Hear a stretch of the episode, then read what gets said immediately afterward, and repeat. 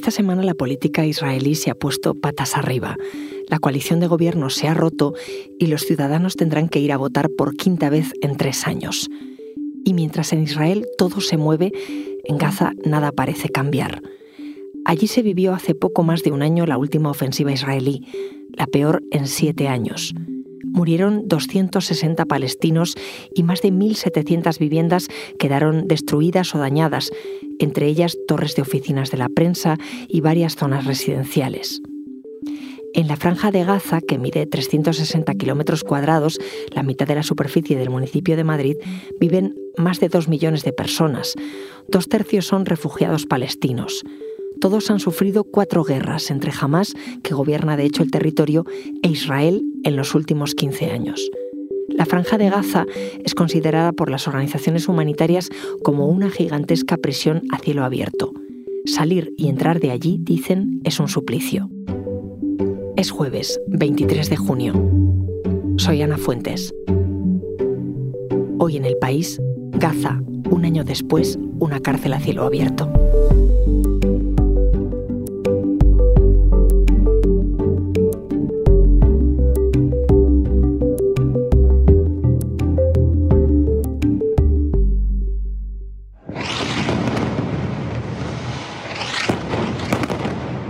Overnight, a bomb from an Israeli air raid struck a residential building in Gaza, killing at least 10 people, including children. חמאס והג'יהאד האסלאמי שילמו, ואני אומר לכם כאן, ישלמו מחיר כבד מאוד על התוקפנות שלהם.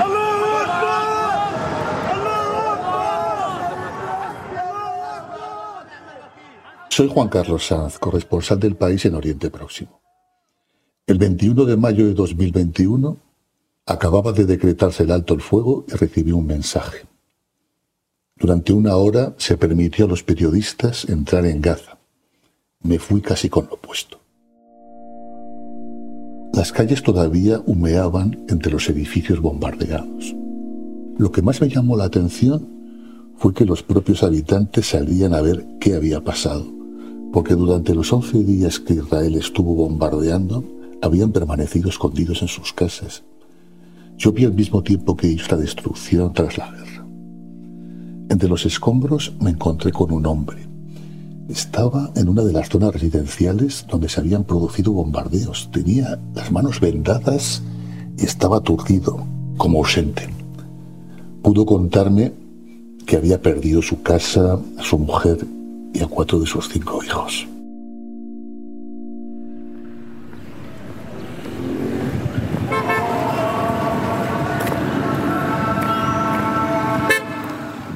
Un año después he vuelto a Gaza y me he reencontrado con él.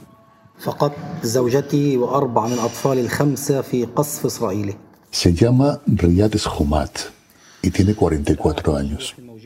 Entonces era peluquero, pero ahora trabaja como vigilante en un hotel de Gaza. Charlo con él ahí mismo. تعافت الجروح الموجودة في اليد والرأس في غضون بضعة أشهر وتلك التي في العقل لا تزال مفتوحة me dice, las heridas de las manos y de la cabeza cicatrizaron en pocos meses, pero las de la mente siguen abiertas. Riad lo perdió todo. Me cuenta que lo único que lo ata a la vida es su hija pequeña, la única que sobrevivió.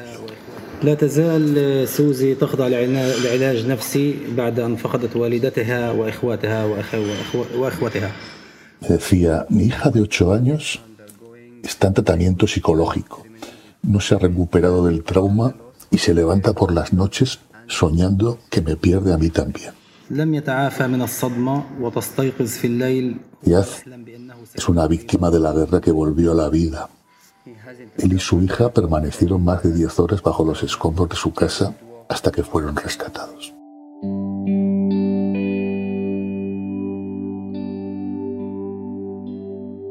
Juan Carlos, ¿cómo estás?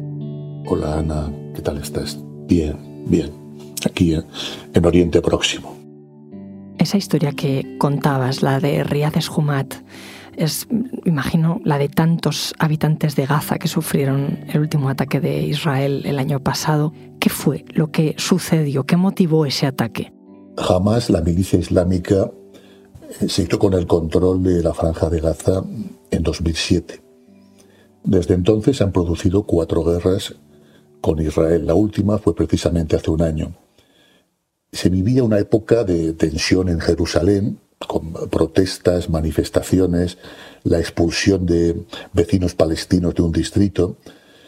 Y en ese momento Hamas amenazó con lanzar cohetes y mm, si Israel no detenía las acciones armadas o militares en Jerusalén efectivamente los disparó y se, activaron las alarmas. Yo mismo, que vivo en Jerusalén, tomé precauciones en mi propia casa.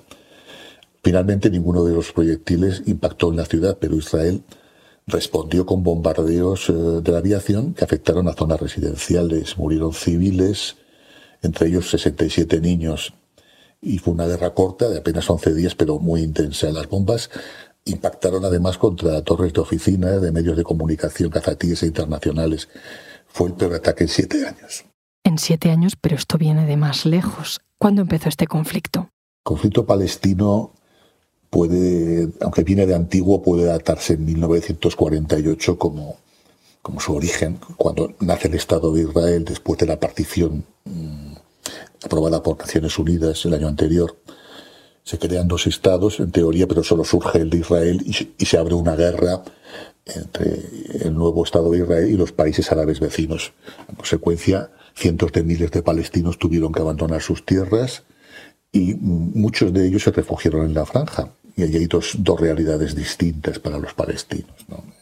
En principio, todo el conflicto se agudizó también años después, en 1967, cuando Israel ocupó militarmente Cisjordania y Jerusalén Este, así como la propia Franja de Gaza. Desde entonces eh, se agravó el problema de los refugiados hace 55 años.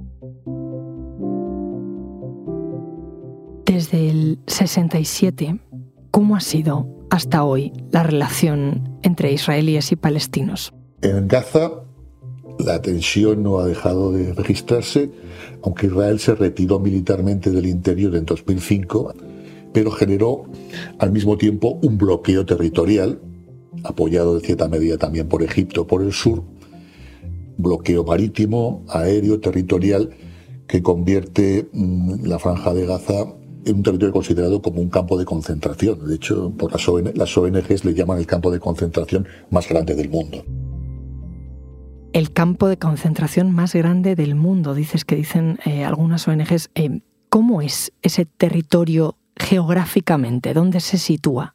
Gaza es una franja estrecha y alargada, situada al sur de Israel, la frontera con Egipto, de la península del Sinaí, territorio de 360 kilómetros cuadrados, mm, donde hay muy poca agua, eh, apenas hay pozos que están contaminados en su gran, en gran medida. Hay pocos recursos, algo de pesca, algo de agricultura y la industria eh, así se ha visto muy afectada por las cuatro guerras eh, que ha sufrido en los últimos años.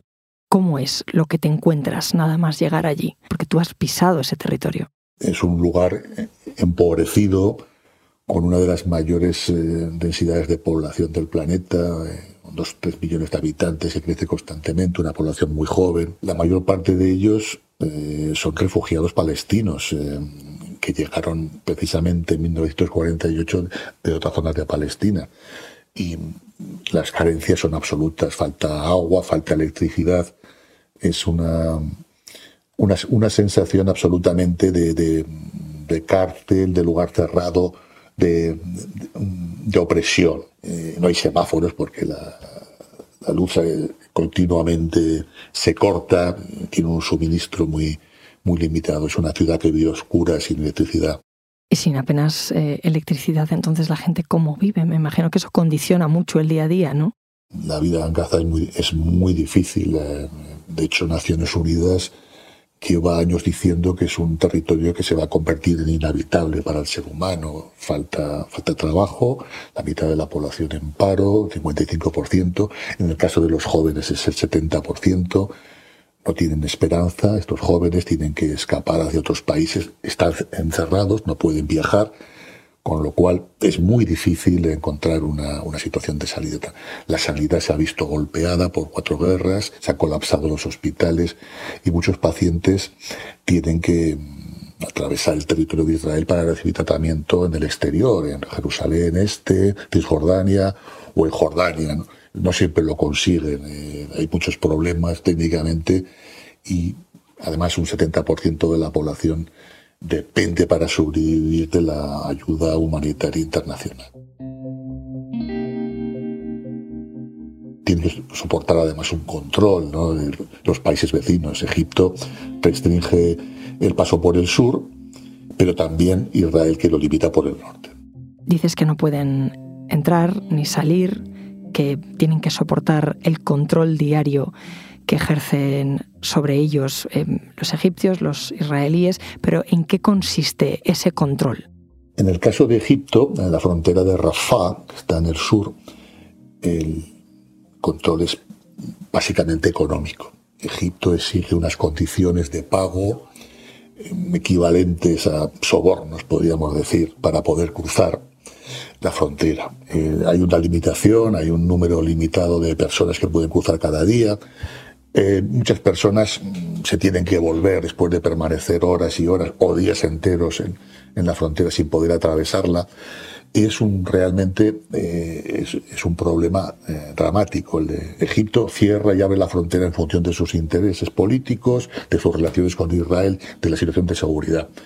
Pero la frontera más estricta, sin lugar a dudas, es la del norte, la del paso de, de Erez, que es la que, la que da salida hacia Israel y, por supuesto, a través de Israel hacia el resto de Palestina, Cisjordania, Jerusalén Este y al exterior, que los palestinos tienen salida al exterior a través de Jordania, es su única vía.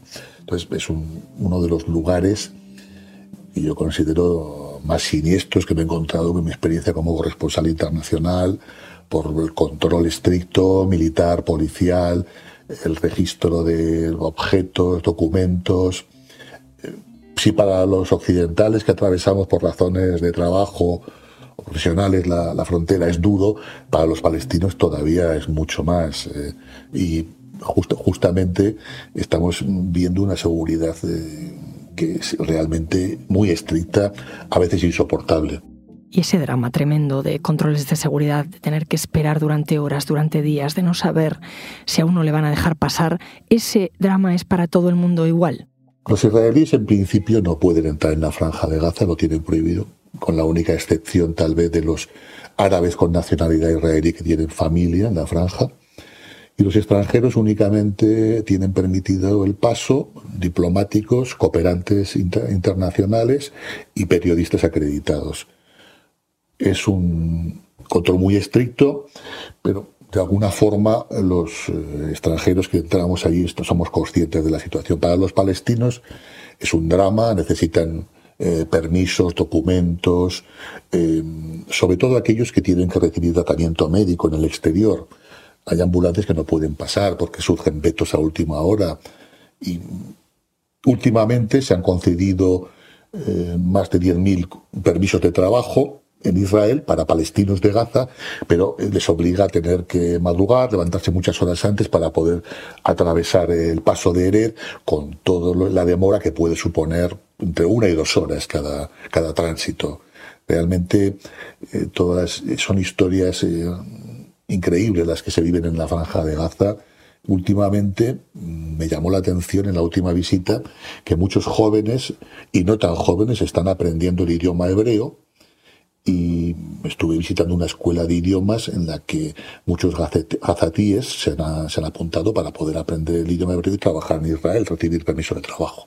Y cuando reciban ese permiso de trabajo tendrán aún así que hacer esa cola y presentar todo en los controles y quizás llegar tarde al trabajo, ¿no? Bueno, no, se libran. De hecho, muchos de ellos duermen ilegalmente durante la semana en Israel para evitar los tránsitos, duermen en, los campos, en las fábricas o las eh, construcciones donde están, en, la, zona del sur de Israel, alrededor de, Gaza. Pero sí, evidentemente la gente que ves en la frontera va con cara de sueño, evidentemente por, haber tenido que madrugar tanto.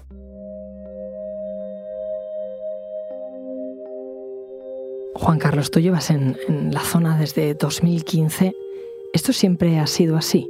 Para entrar en, Gaza, eh, la situación se agudizó, se complicó a partir de 2018, cuando se produjeron una serie de manifestaciones eh, de palestinos en la frontera de Gaza con Israel para reclamar el fin del bloqueo. Durante año y medio, decenas de miles de palestinos, en su mayoría jóvenes, se manifestaban en la frontera, lanzaban piedras y otros objetos. Israel mm, replicó para evitar que penetraran en su territorio, esa fue la causa que alegó, con disparos de francotiradores y se produjeron eh, decenas de muertos. Eh, ha sido una situación muy tensa y a raíz de, ese conflicto, que duró casi dos años, entre 2018 y 2019, pues las, pautas de control fueron mucho más estrictas y de hecho eh, a los palestinos no se les permite pasar ordenadores o aparatos electrónicos, únicamente el móvil y todo esto queda controlado en el momento que atraviesas la frontera.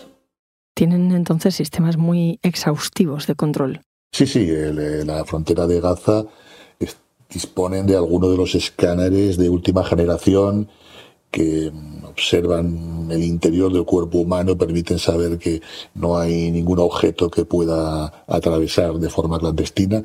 Y todo el equipaje, todos los documentos, el dinero, los efectos personales, eh, circulan por una, cinta de seguridad distinta donde son examinados en, ausencia de sus propietarios para controlar la, situación. De hecho, Israel, como sabemos, eh, tiene unos sistemas de seguridad sofisticados. Eh, famoso programa espía Pegasus se ha quedado viejo comparado con los que ellos poseen actualmente.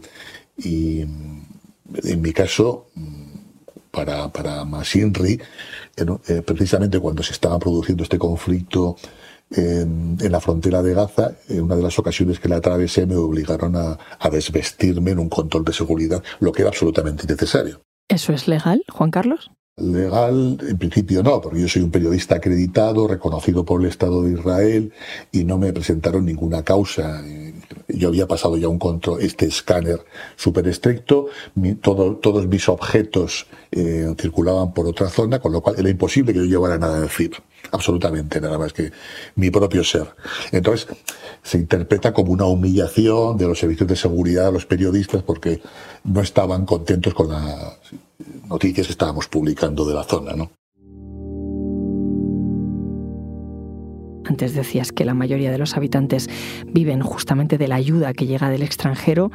Em, ¿Qué más está haciendo la comunidad internacional porque se cumpla el derecho internacional? La comunidad internacional, su gran mayoría, dice que reconoce la legislación internacional que ampara el derecho de los palestinos pero en la práctica se mantiene un statu quo desde 1948, por un lado, cuando nace el Estado de Israel, y desde 1967, tras la ocupación de los territorios, que no ha cambiado.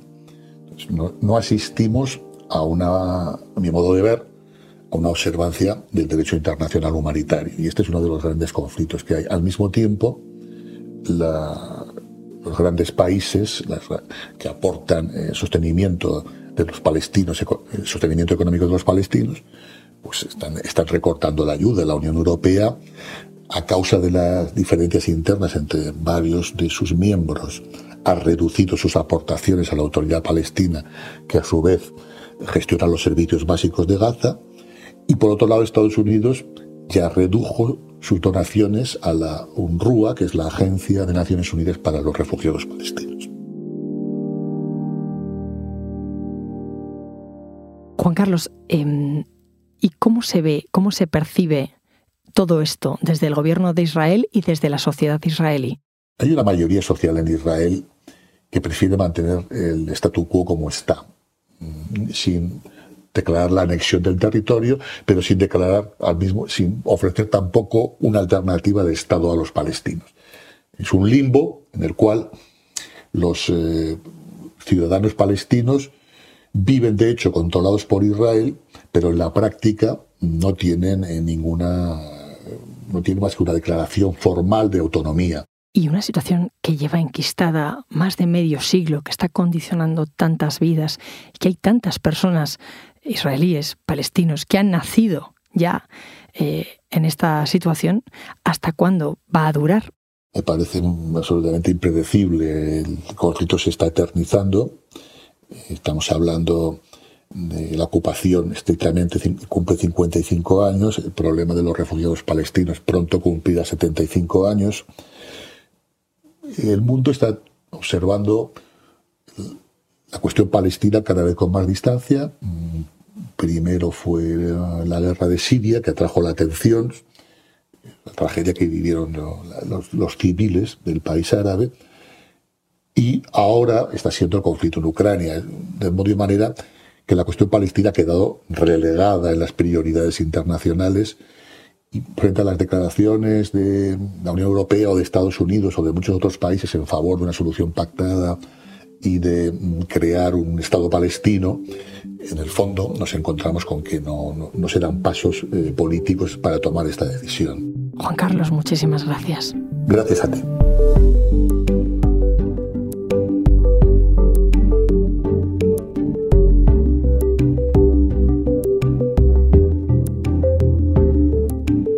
Este episodio lo ha realizado Inés Vila. La edición es de Ana Rivera. El diseño de sonido es de Nicolás Chabertidis y la dirección de Isabel Cadenas. Yo soy Ana Fuentes y esto ha sido Hoy en el País. De lunes a viernes volvemos con más historias. Gracias por escuchar.